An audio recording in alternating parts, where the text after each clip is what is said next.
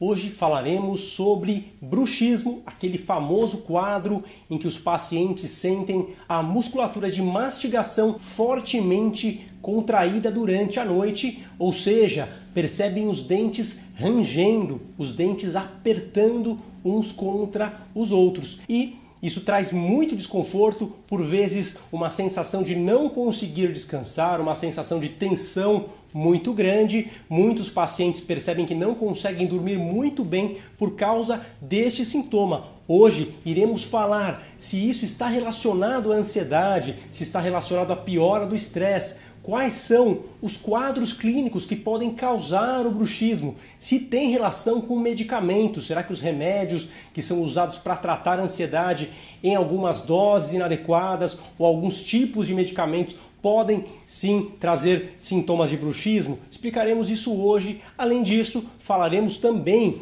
quais são possíveis modalidades de tratamento, além de, é claro, quais as fases do sono em que esse quadro pode acontecer.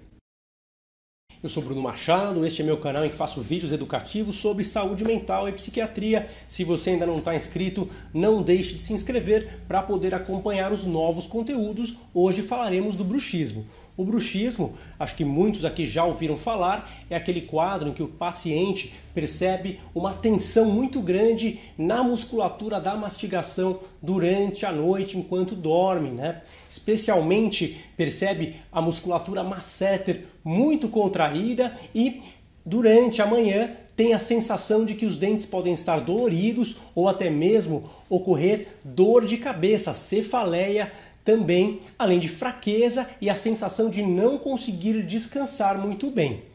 É fato que esse sintoma está muito ligado ao sono mais superficial. Inclusive, quando fazemos um estudo com o exame de polissonografia, nós vemos que esta musculatura masseter está muito acionada, especialmente no sono mais superficial e nas fases intermediárias, aquela fase em que não há muita profundidade do sono. Ou seja, é um sintoma associado a um sono mais superficial. Aquelas fases em que o paciente está começando a adormecer muitas vezes tendem a perdurar mais do que o habitual e isso está relacionado também a um sono de pior qualidade, muito ligado a fases de piora da ansiedade e fases de piora do estresse. No exame clínico dos dentes, em casos mais avançados, casos em que o bruxismo acontece de maneira crônica, é muito frequente observarmos o desgaste dos dentes, inclusive podendo também desgastar a articulação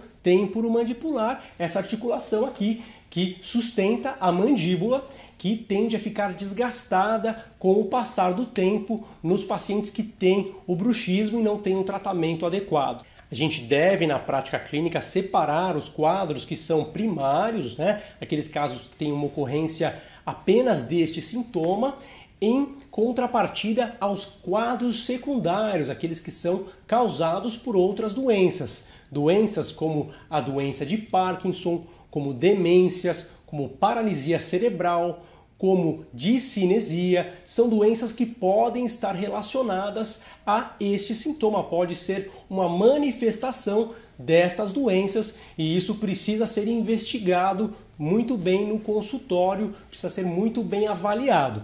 Mas sabemos que, na grande maioria das vezes, existe sim um quadro ansioso agravado. Em geral, pacientes que têm fases de muito estresse, em que as preocupações se multiplicam, em que existe dificuldade de relaxar, em que existem conflitos na vida do indivíduo, tendem a manifestar esses sintomas de maneira muito mais acentuada. Como sabemos, pessoas que estão ansiosas tendem a ter mais tensão muscular. É muito frequente a gente observar sintomas de tensão na cervical, tensão no rosto, dores de cabeça ligadas à cefaleia tensional, né? aquela contratura muscular da cabeça que traz cefaleia. Então, os quadros ansiosos são muito conhecidos por aumentarem a tensão muscular. Tanto é que dizemos que a pessoa ansiosa ela está mais tensa, né? A gente já começa a perceber isso mesmo na linguagem mais popular, né? Todo mundo sabe disso e de fato a nossa musculatura quando submetida a momentos de estresse, a momentos de alerta, ela fica mais dura literalmente. E, naturalmente, quando a gente vai dormir, pode ser que tal sintoma se manifeste com mais frequência. Então vocês já estão percebendo que passa muitas vezes o tratamento pelo tratamento da ansiedade. O tratamento desta condição muitas vezes é necessário para que o paciente se recupere completamente dos sintomas de bruxismo, exceto naquelas outras condições que eu falei, quando existem outras doenças associadas. No entanto, podem acontecer algumas armadilhas neste tratamento, porque frequentemente os remédios que utilizamos para tratar a ansiedade podem piorar o bruxismo. Olha só que coisa!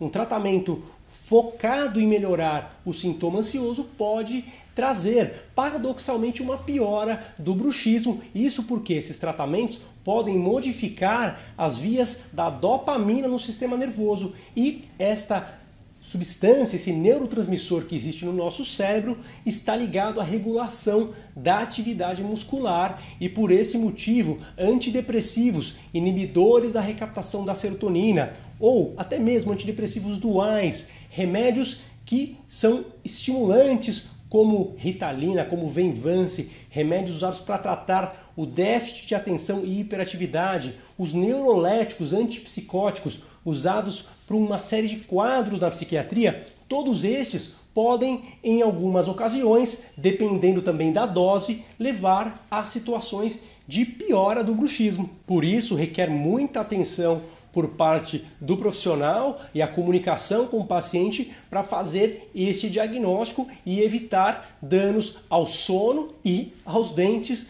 do paciente. A gente sabe a importância que tem fazer o uso adequado da medicação na dose correta e a comunicação do médico com o paciente para identificar se existe alguma coisa fora de compasso para que seja trocado por um remédio muitas vezes da mesma classe ou até mesmo de uma outra classe farmacológica, como falaremos mais adiante. Por vezes, os pacientes têm o quadro por tempo tão prolongado, com tamanho desconforto, que eles buscam muitas vezes uma alternativa mecânica para evitar a colisão dos dentes e muitas vezes uma alternativa nestes casos são as placas que os dentistas fazem para evitar o contato entre os dentes, para evitar o ranger dos dentes. Esse é um tratamento odontológico que é frequentemente prescrito para os pacientes que têm bruxismo. Ainda nesta linha de evitar que os dentes se choquem, existe também o tratamento com a toxina botulínica, isto é, uma toxina que é aplicada nos músculos para deixá-los mais suaves, com menos tensão muscular. Esses músculos tendem a ficar mais relaxados e evitam o sintoma do bruxismo. Então, o uso da toxina botulínica, além da placa odontológica, são procedimentos que podem ser prescritos para evitar o bruxismo. Mas antes mesmo de pensarmos em procedimentos ou até mesmo em pacientes que já fizeram esses procedimentos no passado, a placa por vezes pode trazer um certo desconforto, muita gente não se adapta ao uso da placa. Toxina botulínica precisa ficar refazendo a cada 3, 4 meses porque perde o efeito muito rápido. Muitas vezes ah, existe a necessidade de uma adequação especialmente ligada ao transtorno de ansiedade, ao tratamento do quadro ansioso e muitas vezes aos remédios que a pessoa utilizou ou utiliza para tratar o quadro ansioso.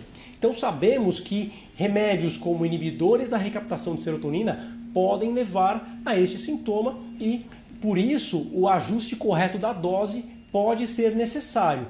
Em alguns casos, pode ser necessário trocar por um antidepressivo de uma outra classe que tenda a dar mais relaxamento muscular. Alguns antidepressivos que têm ação um pouco mais sedativa podem auxiliar nisso, por exemplo, antidepressivos tricíclicos, dentre outras famílias que podem ser utilizadas. Destacaria também o uso de relaxantes musculares como uma possibilidade que pode ser aplicada em alguns casos particulares e também o uso da buspirona em combinações com antidepressivos pode ser também uma possível abordagem medicamentosa para tratar os quadros de bruxismo.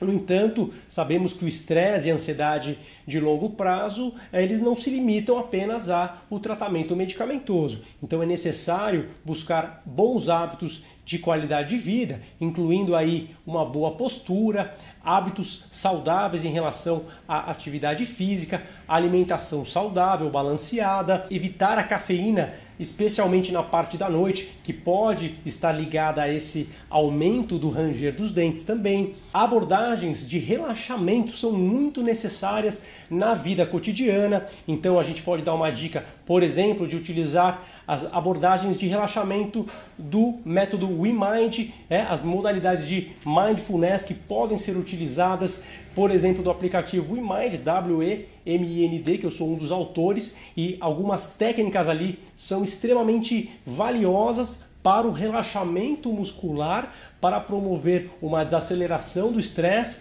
uma sensação de calma, de tranquilidade que se repercute efetivamente nos músculos, inclusive, é claro, os músculos da face, melhorando bastante, além do bruxismo, dor de cabeça, dor na cervical, dores musculares como um todo, podem ser abordadas com as técnicas do aplicativo. As técnicas de mindfulness são muito interessantes. Bom, por hoje vou ficando por aqui. Se você está gostando do conteúdo, não deixe de seguir o canal e, claro, curta o vídeo, compartilhe com seus amigos, com seus familiares. Deixe aqui o seu depoimento, você que já teve bruxismo, que já passou por esse sintoma, quiser reportar para nós aqui embaixo, fique à vontade.